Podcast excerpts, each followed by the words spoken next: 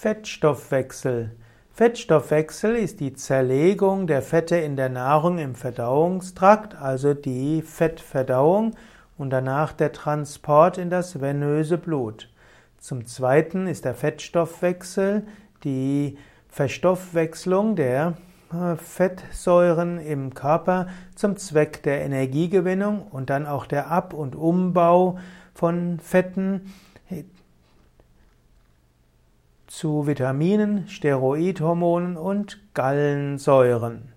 Also Fettstoffwechsel ist all das, was im Körper geschieht mit den Fetten und da gibt es verschiedene Aspekte. Zunächst einmal zur Fettverdauung. Die Fettverdauung ist also der erste Aspekt des Fettstoffwechsels.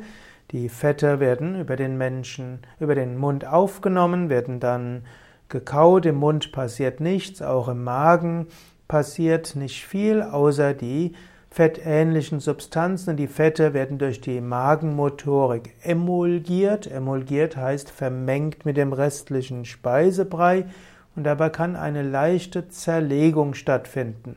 Das Ganze geht dann weiter in den Zwölffingerdarm. Dort werden die wird der Gallensaft zugesetzt und so entstehen kleine Fetttröpfchen. Dann geht es weiter, es wird durch andere Verdauungssekrete werden die Fette aufgespalten und es entstehen die Triglyceride, Cholesterin und verschiedene Fettsäuren. Und die Triglyceride, Cholesterin und die Fettsäuren werden dann im Darm absorbiert und dann kommen sie in das Blut hinein. Im Blut können dann die Lipide mit Hilfe von sogenannten Lipoproteinen transportiert werden.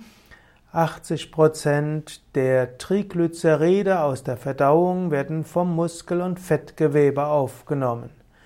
Da, dabei werden die freie Fettsäuren von Triglyceride ne, durch ein, ah, das überspringe ich jetzt einfach mal. Jedenfalls werden die Triglyceride vom Muskel- und Fettgewebe aufgenommen, zunächst einmal im Muskelgewebe und was zu viel ist, wird dann eben ins Fettgewebe hineingebracht. Im Energiestoffwechsel spielen dann die Triglyceride eine Rolle.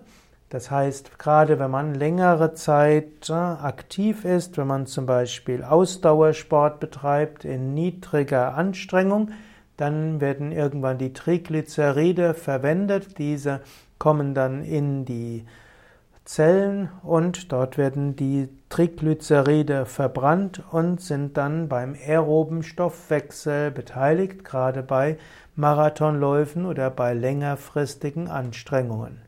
Also der, die Fette werden verwendet für Energiegewinnung und das ist der nächste Aspekt des Fettstoffwechsels. Als Fettstoffwechsel bezeichnet man dann des Weiteren auch den Aufbau von Zellmembranen, den Aufbau von Steroid und anderen Hormonen und einiges mehr.